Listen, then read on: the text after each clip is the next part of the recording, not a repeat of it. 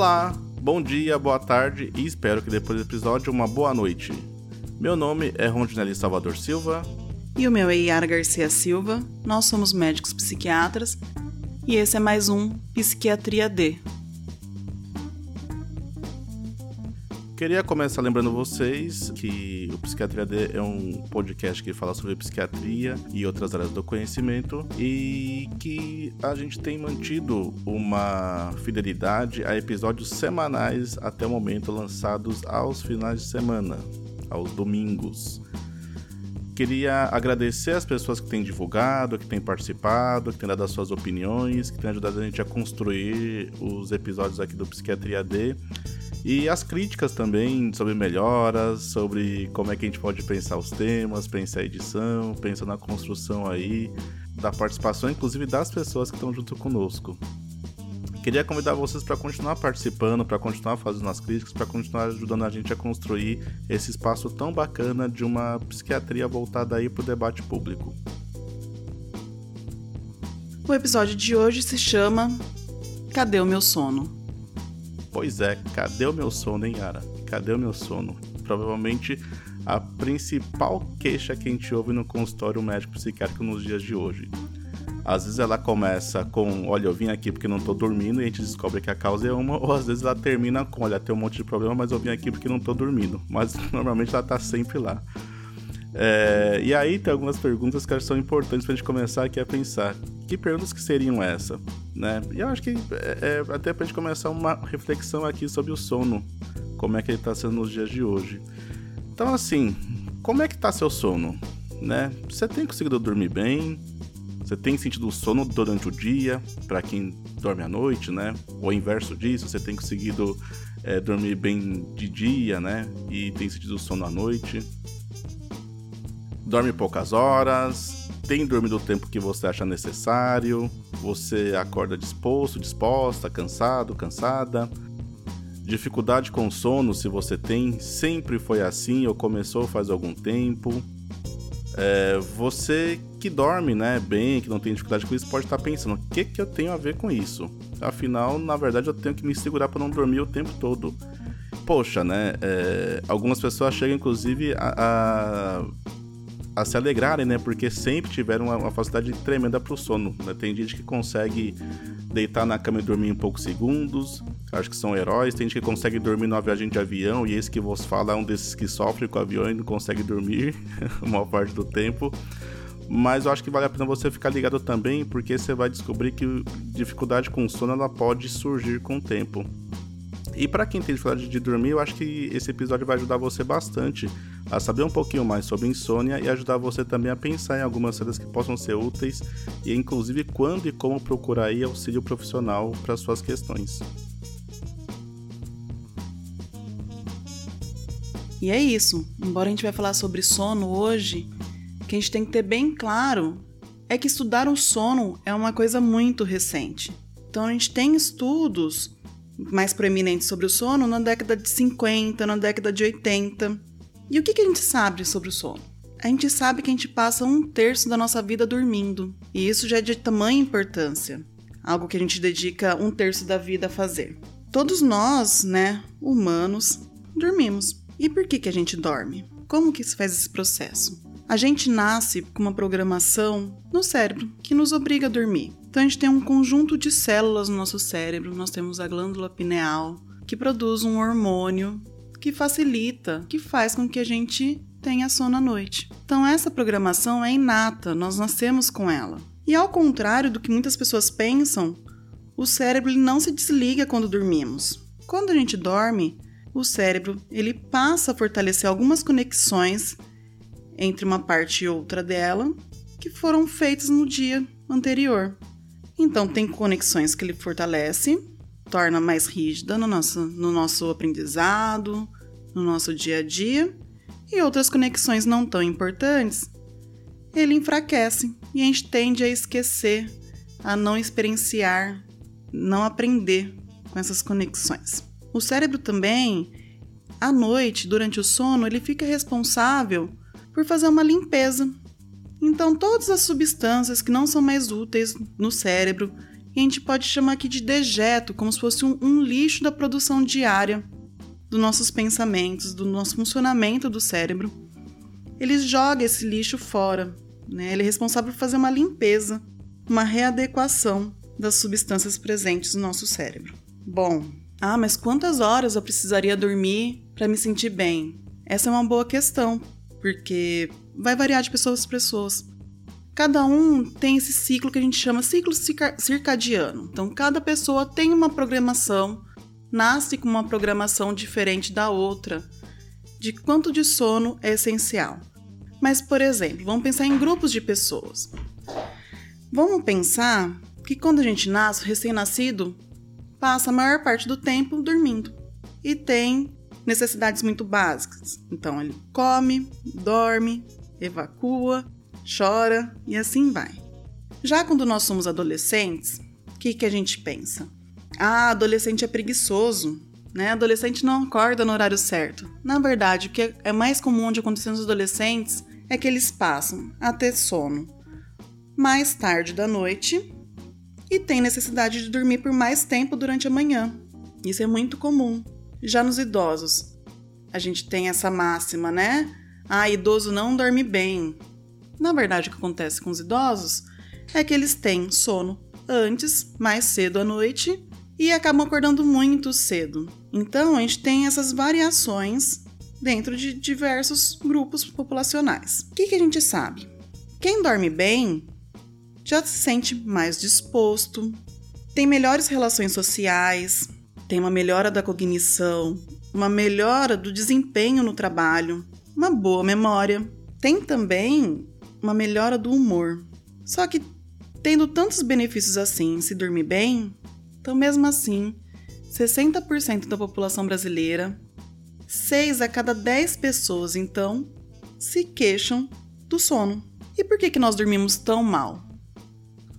Pois é, Yara. Pois é, agora que você falou sobre essa coisa do adolescente ter uma tendência a dormir mais tarde, acordar mais tarde também, vamos, vamos, vamos ter problema em casa aí, né? pra quem tem filho adolescente aí, sabe que isso é uma briga eterna, principalmente quando eles precisam acordar pela manhã para ir para a escola. O que eu acho que esse elemento importante que você já está trazendo aqui é, é da relação do nosso sono com a nossa sociabilidade nos dias de hoje, sabe? Então você está dizendo, olha, o ser humano ele tem uma média aí de como é que seu sono funciona nas fases da vida. É claro que isso é muito singular, varia de pessoa a pessoa, mas tem uma média aí. Agora, será que a nossa sociabilidade ela leva isso em consideração? Será que a maneira como a gente está organizado no mundo leva isso em consideração? Vamos pensar um pouquinho sobre isso? Então, olha só. Eu vou falar aqui sobre insônia. Nós vamos, nesse momento, entender a insônia como sendo uma dificuldade para dormir. Daqui a pouco a Era vai falar para a gente o que é insônia de forma um pouquinho mais técnica, né? Uma, uma definição um pouco mais precisa disso. Mas nesse momento, insônia a gente vai tratar como uma dificuldade para dormir, né? Dormir e aí não dormir bem, é, dificuldade para começar a dormir, eu acordei antes da hora, ou acordei como se não tivesse dormido também. Essa insônia não é algo novo, então ela existe na humanidade. Provavelmente assim que o primeiro bichinho, muito antes do ser humano, inventou esse tal de sono, surgiu a insônia quando ele estava preocupado com alguma coisa na hora de dormir à noite.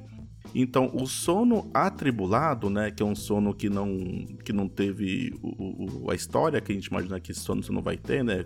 Começa com aquela vontade de dormir gostosa, a gente deita a cabeça, dorme, esquece do mundo ali, sonha, acorda no dia seguinte, se espreguiça e aí começa a fazer as nossas atividades. Esse sono atribulado ele aparece diversas vezes ao longo da história, a gente tem relatos históricos dele em, em inúmeros momentos da humanidade, tanto entre pessoas muito importantes, né, como em situações ficcionais também, e aí ele aparece associado com um tanto de coisas, com, com questões românticas aí, da relação entre é, é, as pessoas que amamos, por conta de guerra, por conta de conflitos cotidianos, por reações de culpa ou até por algo novo, né?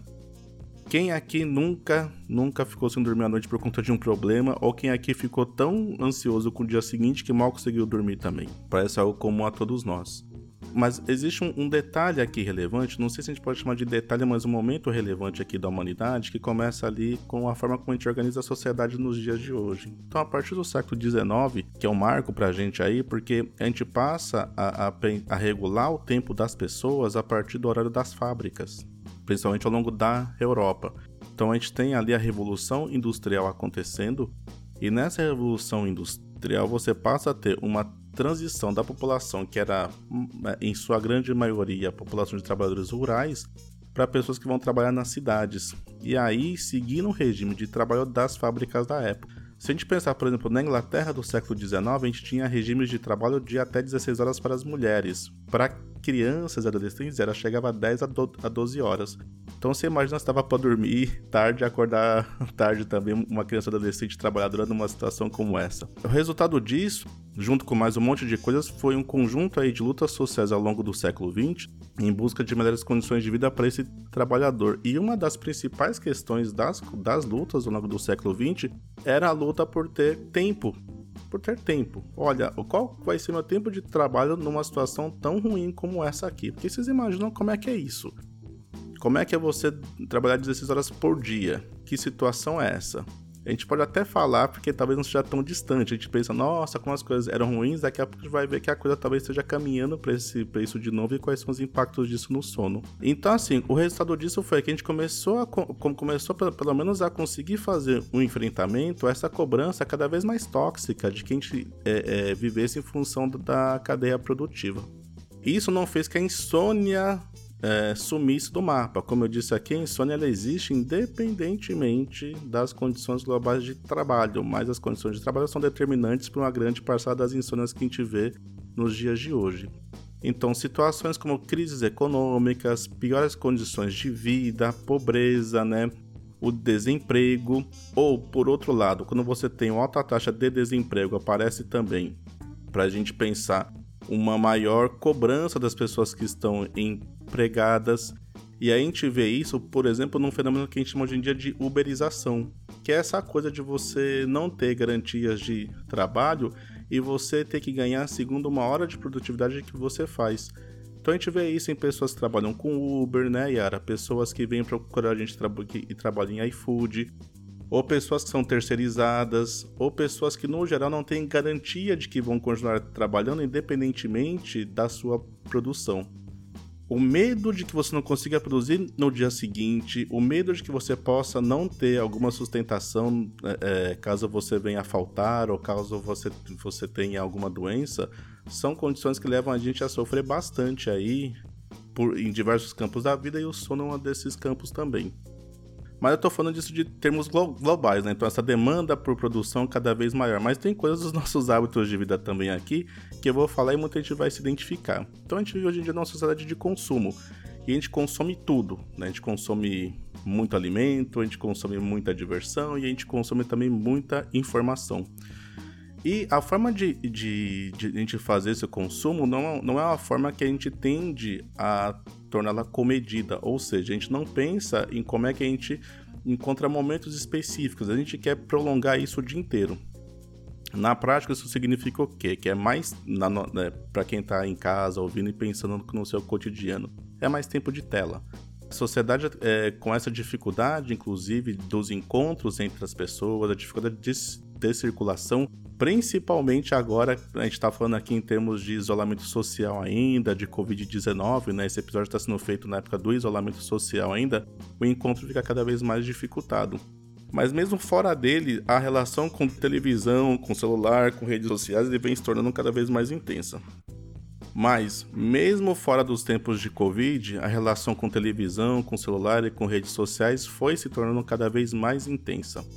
Isso tem algumas razões. Primeiro, porque de fato a gente tem encontrado nesses meios de comunicação uma forma de interação social que fica cada vez maior com o tempo, e aí tem um monte de gente que teoriza em cima disso. Algumas pessoas falam da dificuldade de encontro mesmo, porque fisicamente está mais difícil. Outras pessoas falam que a gente vive em tempos de relações mais superficiais. Outros usam o termo relação fluida também, e aí se encaixaria perfeitamente. Além, claro, de uma fantasia de que quanto mais tempo eu estiver ligado, mais informações globais eu terei e hum, também mais contato por via de rede social implicaria também mais contato íntimo, o que na prática não se configura em sendo necessariamente verdade. E a gente cria aí uma cultura né, da, da, do 24 por 7, 24 horas ligado por 7 dias por semana Quem aqui não conhece aquele fetiche né, do trabalhador que virou a noite adentro, é, é, é fazendo as suas ações para entregar no dia seguinte vendo com uma pessoa mais implicada? Não é? Será que isso significa melhor qualidade de trabalho? Será que isso significa melhor saúde para essa pessoa também? Como é que essa pessoa lida com isso a longo prazo? Isso a gente não costuma ter uma resposta, a não ser que a gente acompanhe, como a gente vê no consultório, o resultado disso a longo prazo. Por último, eu queria citar duas, duas questões aqui importantes que são, né, que são extremamente prejudiciais, que a gente vai falar aqui um pouquinho sobre isso na Yara, que são a obesidade e o sedentarismo. Obesidade especificamente, porque ela vai causar, uh, por vias diretas e indiretas aí, uma dificuldade do seu corpo a se acomodar para o sono. Que veja, é, de um lado a gente tem, claro, características que são nossa socialização. Por outro lado, a gente tem também características psíquicas, né? A gente tem aí respostas específicas ao dia a dia que podem implicar em sofrimentos que, cujo resultado seja insônia. Mas a gente tem também questões físicas. Então, até o próprio dificuldade para que o ar possa atravessar né, pela sua traqueia, dificuldades físicas, como a dificuldade de, de respirar por conta de malformações do sistema respiratório superior, né, nariz, boca, dentição, e o sedentarismo também. Quem tem ficado em casa, quem tem conseguido se isolar nessas situações especificamente, tem visto que é, é quando você não trabalha e não consegue encontrar uma rotina, o fato de ficar parado parece que faz o sono sumir à noite. E a gente vive numa sociedade no qual, por mais que a gente seja muito cobrado fisicamente e emocionalmente nos nossos trabalhos, na prática a gente não consegue, no geral, encontrar espaço ou ter vontade de circular pelo mundo, né? De fazer nosso corpo se cansar fisicamente. Portanto, o que eu estou tentando dizer com tudo isso aqui, se a gente pensar em características tão globais ou características mais pessoais nossas de relação com o sono, é que é, informação sem filtro pode ser violência também. E me explico aqui.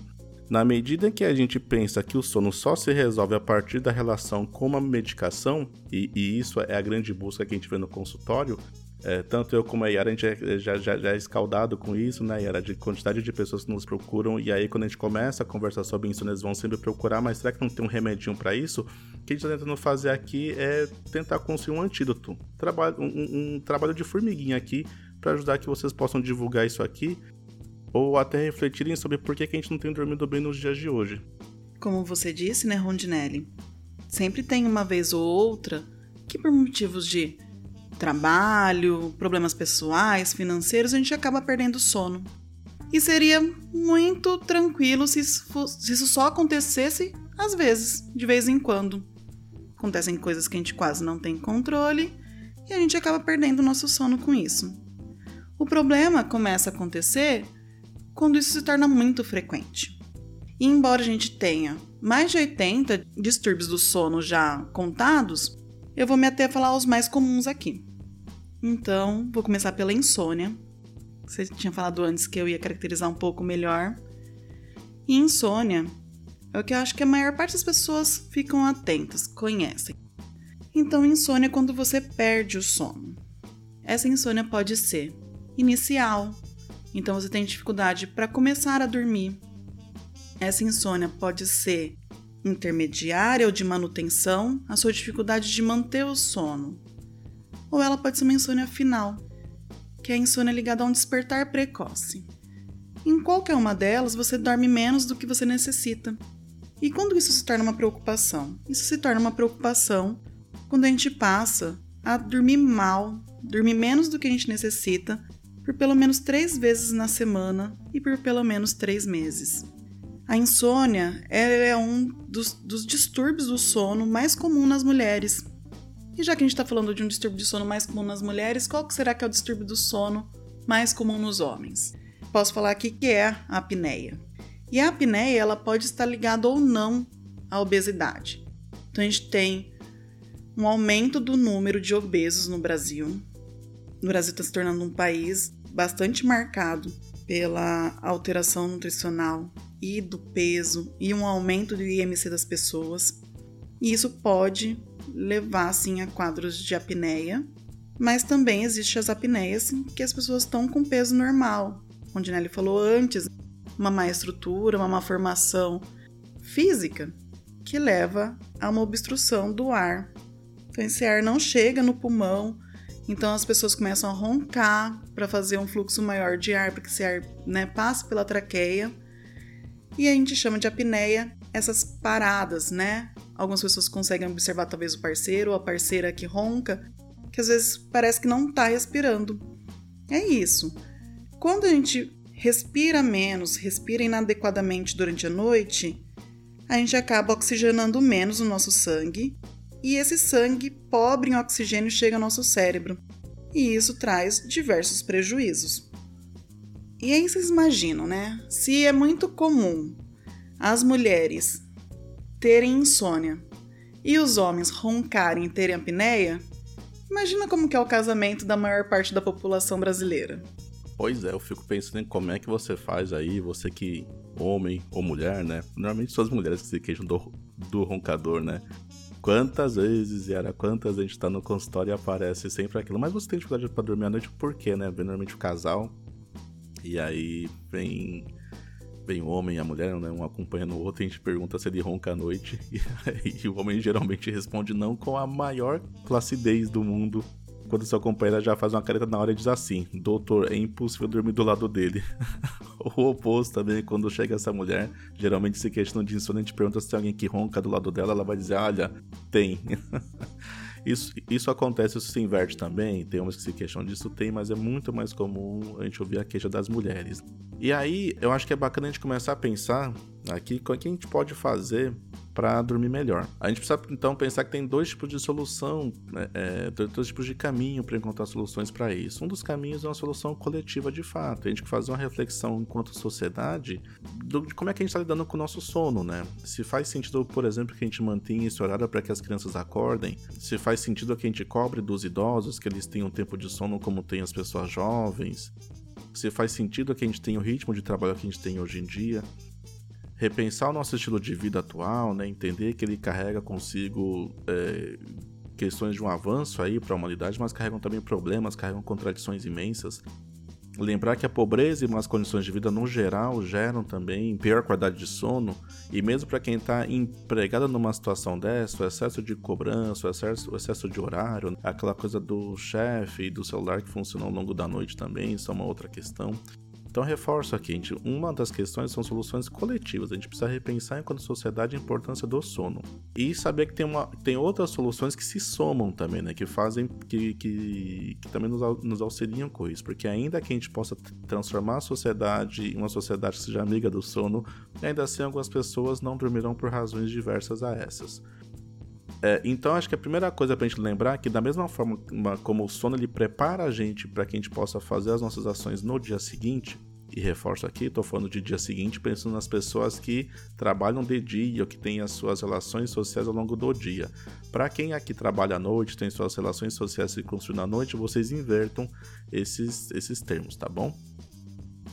Então lembrar que a gente uh, se prepara, a gente dorme para se preparar para o dia seguinte, mas que também a gente se prepara para dormir. Então, dormir ainda é, dormir é um processo ativo. Então, eu preciso me preparar e construir relações para que isso possa se dar. Quem aqui tem criança, principalmente recém-nascido, vai descobrir, se é que já não descobriu nesse momento, a não ser que você tenha a sorte de ter um bebê dos sonhos, que os bebês eles vão aprendendo a dormir. Você, papai, você, mamãe, ou você, cuidador dessas crianças, eles vão ter que ensinar as crianças a dormir, horário de sono, como é que se prepara para isso. Assim como a gente preparar para comer também, tem que lavar as mãos, depois como tem que escovar os dentes, o fio dental, dormir também tem as suas regras. Então a gente vai falar um pouquinho aqui inicialmente sobre higiene do sono. A gente não vai esgotar o termo higiene do sono aqui porque é um termo fascinante. Ele ajuda pra caramba um monte de gente. Mas a gente vai começar a dar algumas dicas aqui baseado nisso para que possa ajudar quem tá com dificuldade para dormir em casa, tá bom? É, então a primeira coisa é lembrar que o quarto, para quem consegue ter uma casa e ter o um quarto separado, ter um cômodo separado que possa chamar de quarto, que o quarto é ambiente para se dormir e para a vida íntima das pessoas envolvidas. Tudo bem? Quarto não é ambiente para se jantar, para se almoçar. Quarto não é ambiente para se jogar videogame, para assistir televisão. E explico. Mas e, quando eu falo de quarto, estou falando especificamente da cama. Mas é, pensar o quarto como tudo como um ambiente já construído da nossa cabeça para que a gente possa dormir. Mas poxa, será que isso é tão sério assim? Olha, isso é bem sério. Então, o quarto deveria ser um local sem televisão, sem celular ligado, sem luzes diversas. Não vale nem aquela luzinha do stand-by, sabe? Para quem tem aparelho eletrônico no quarto e fica aquela luzinha às vezes azul, às vezes vermelha ligada ao longo da noite. Até isso pode atrapalhar seu sono, porque, como disse a Yara, esse tal de ritmo circadiano, né, que é o nome chique para dizer que o nosso cérebro tem um ritmo de sono, e o que comanda esse ritmo é a luminosidade. E algumas pessoas são mais sensíveis, outras menos sensíveis, mas somos todos sensíveis à iluminação. Evitar, e isso, como estou dizendo aqui, evitar, né, na medida do possível, relações de conflito ou tentar resolver impasses diversos no período de preparação do sono. Ah, a hora que chegar em casa a gente vai ver só, viu? Ou vou fazer aquela ligação para resolver um problema minutos antes de me deitar para dormir. Provavelmente o sono não vai vir e se vier vai ser um sono atribulado. Não é? Então tentar, na medida do possível, construir saídas para os seus problemas ao longo do dia. À noite, de preferência, nem celular na mão, porque gente sabe qual é o efeito prático das redes sociais nisso, né? É aquela fofoca com o amigo que a amiga querem fazer, é aquela descoberta, é aquela stalkeada que você não deveria fazer também à noite no perfil de não sei quem. Uh -uh, melhor deixar isso pro dia seguinte, se é que tem que fazer. Queria falar também sobre os psicoestimulantes, que é um nome muito sofisticado aqui para falar de substâncias químicas que estimulam o nosso cérebro a produzir mais, que são inimigas do sono. Então, começar falando da principal de todas elas, aquela que é o vício de muita gente, chamada de café. Pois é, café ou a, a sua substância aqui dentro do café leva ele a ser tão psicoestimulante que a cafeína. Conheço muita gente que diz que o dia não começa antes de tomar o cafezinho. Por que será, né? Porque o café ele ajuda a gente a se estimular para o dia a dia mesmo. E a cafeína ela não é exclusiva do café, ela aparece também em outras, em outras preparações. De especial interesse aqui, a gente pode falar do chá preto e do chá mate também. Mas além dessas duas substâncias, a gente tem também os refrigerantes de cola. Não vou falar as marcas famosas aqui, né? Porque o Psiquiatria dele não tem patrocínio nenhum, provavelmente não terá também. E o nosso interesse é conseguir ter autonomia e liberdade para falar sobre o que a gente quiser, né, Yara? E isso implica é, em a gente não usar esses nomes também. Então, o uso dessas substâncias até 4 horas antes do sono vão prejudicar seu sono. Então não rola, não rola você pensar que vai tomar um cafezinho antes de dormir porque ele é legal. Não vai te ajudar mesmo. Outra coisa, e isso aí é uma briga, inclusive, familiar. Eu, eu recebo muitos pais que se queixam disso, que são os horários regulares para dormir e acordar. Adultos, crianças, idosos também se queixam disso. Porque qual é, a, qual é o resultado prático de você não ter horário regular para se dormir? Seu cérebro ele passa a não saber exatamente quando vai se preparar para isso. Então tem um horário prático e aí você vai ter que determinar isso em casa. Para você mesmo e para quem está ao redor. A partir de tal hora desliga tudo, apaga-se as luzes e vamos tentar dormir. Quando eu falo de tentar dormir, significa que esse processo pode não se dar de forma imediata. Ou seja, pode ser que eu não consiga imediatamente fazer isso, mas com o tempo você vai conseguindo readequar as pessoas para isso. Às vezes uma semana, duas, às vezes um mês, mas a questão é esforço regular para isso tanto no horário de acordar, perdão, tanto no horário de dormir quanto no horário de acordar também. Bom lembrar que não adianta ficar estando na cama o dia inteiro porque provavelmente vai prejudicar o horário da noite. Segunda coisa é um zelo para não dormir ao longo do dia. Quem aqui não conhece a história, quem aqui não tem um vovô, uma vovó dentro de casa, ou conhece um vovô, uma vovó, alguém mais velho, que diz que não dorme nada à noite, mas quando você chega na casa dele, quando você conversa com ele durante o jornal da tarde, ele vai estar tá ali pescando, vai estar tá ali cochilando. Por que, que tem que ficar atento com isso? Porque esses pequenos cochilos também vão causar prejuízo ao sono global dele. Outra coisa que eu queria conversar com vocês é sobre os animais de estimação, os animais domésticos, principalmente para quem dorme com os animais no quarto. É claro que existem animais que são têm um sono muito mais regular do que os seus tutores. Eu posso falar aqui de gatos e cachorros que são um exemplo, inclusive no consultório. É uma queixa, poxa, mas meu gato, meu cachorro dormem tão bem, queria dormir igual ele a noite inteira. Ok, mas nem sempre é assim. Então a gente tem histórico de animais que se movimentam ao longo do dia, que pulam sobre o dono, ou, ou dia ou noite, dependendo da hora que você vai dormir, animais que fazem barulhos, que quando vê um barulho lá fora eles saem correndo, animais que ficam mexendo nas portas, enfim, né? Fator aí de problema para você pensar nos seus animais também, que ficam te empurrando à noite, que dormem entre os casais e por aí vai. Se esses animais têm gerado em você esse desconforto, se eles têm levado você a ter dificuldade com sono, certamente é hora de adestrá-los para que eles durmam fora do quarto. Ou se vão dormir no quarto, que é uma escolha possível de ser feita, dependendo de como tiver a saúde desse animal e a sua também, que você pense em como fazer isso de uma forma também que não prejudique o seu sono. Queria começar a pensar também sobre a história do gira pra lá, do gira pra cá, que é aquela coisa de, poxa, eu vou fazer tudo, tudo isso aqui. Já tentei fazer um monte de vezes, mas eu deito na cama, eu rodo pra cá, rodo pra lá e não durmo. O que, que eu faço? Uma hora eu me irrito, ligo o celular e vou começar a descobrir quais são as notícias do dia. Ou vou ficar vendo quais são as fofocas daquele site que eu adoro ali, sabe?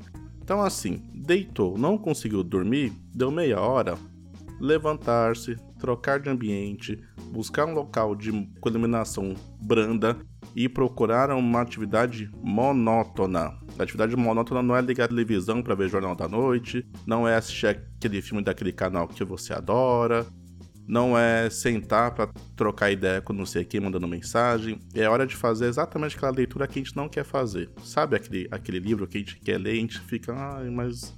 Nossa, eu pego no livro e eu quase durmo. É essa hora aquilo que é enfadonho, aquilo que faz a gente, inclusive, preferir estar tá dormindo na hora do que ficar lidando com isso, tá bom? Vou reforçar nada de telas, né? Então vocês viram o zelo que eu tô tendo aqui para reforçar o papel que a iluminação tem e começar a pensar algumas coisas que possam ser positivas nisso. Então, assim, banho morno, de preferência, a hora que for tomar esse banho à noite, e aí reforçar para as mulheres isso: banho, banho morno é banho morno, não é banho que vai queimar a pele.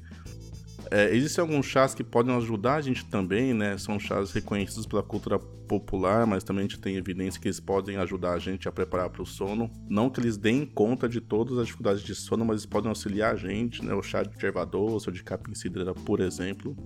Mas pensar que nada disso que eu estou dizendo aqui sobre higiene do sono, ele impede é, ou ele tira a necessidade de uma avaliação médica. Então pensar assim, mesmo com todo esse conteúdo aqui, eu estou tentando fazer isso, não estou conseguindo, estão reclamando que eu estou roncando à noite, ou fico mexendo muitas pernas, ou acordo, ou sonambulismo, que eventualmente pode ter surgido também, pode ser um problema. Eu preciso de avaliação médica também para isso, para daí pensar o que pode estar acontecendo, tá bom? Então, para a gente tentar resumir esse episódio, a gente já falou um pouco sobre os benefícios de dormir bem e que a gente pode não dormir bem por uma escolha nossa, por maus hábitos nossos, ou até por uma necessidade de a gente se ajustar às questões sociais e algumas pessoas mais raras até por alguma alteração do organismo que não permite que elas durmam bem. Mas, mesmo assim sabendo, quando a gente não dorme bem, a gente vai sofrer com inúmeros malefícios. Então a gente pode pensar aí no aumento do apetite, na obesidade, na má disposição, no mau humor, da pouca disponibilidade, da pouca produção diária quando a gente não dorme bem, com aumento da chance de acidentes no trabalho ou acidentes de trânsito. Que a gente precisa identificar que os distúrbios do sono eles podem ser considerados uma doença, então um fator que causa outras doenças, e ele também pode ser um sintoma de outras doenças. Então, para a gente ficar dentro da área da psiquiatria, a gente pode até pensar na insônia. Então, quando a gente vê pessoas com transtornos ansiosos, é comum a gente notar uma insônia inicial. Então, essa pessoa vai ter uma dificuldade para começar o sono. Já nos quadros depressivos, é comum a gente identificar pessoas que têm uma insônia final, então que têm um despertar precoce. A gente precisa ficar bem atento para distinguir o que é causa e o que é consequência de uma noite mal dormida. E para dormir melhor, a gente precisa salientar e repetir quantas vezes forem necessários. A gente precisa mudar nossos hábitos. A gente precisa preparar o nosso corpo para dormir bem. O falou, o hábito de dormir bem é construído na infância. Então, desde que a gente é muito pequenininho, nossos pais colocam a gente no quarto e lê pra gente, prepara aquele quarto escurinho, gostosinho, cobra a gente. Então, a gente aprende a ter condições favoráveis a dormir. E a gente não pode perder tudo isso com essas mudanças sociais e nosso acesso à tecnologia. Lembrando que a tecnologia está aqui sim para melhorar nosso dia a dia e a gente tem que fazer essa análise crítica de quando é que ela está atrapalhando. Então, dormir bem melhora a qualidade de vida. Além de melhorar a qualidade de vida, ela pode aumentar a nossa expectativa de vida. E esse episódio serve para expor para vocês o que a gente pensa sobre o sono.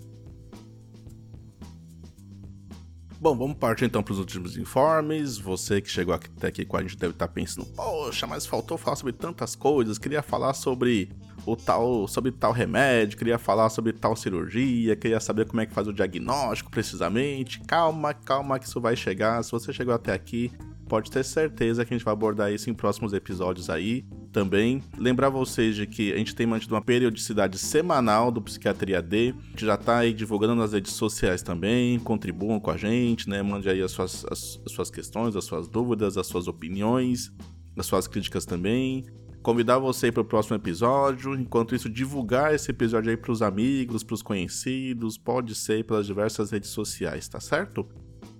Para lembrar, para informar, nós tiramos algumas dicas de saúde do site do Ministério da Saúde sobre os distúrbios do sono. Bom, então é isso aí. Uma, espero eu agora uma boa noite para você no dia de hoje. Uma boa noite e até mais.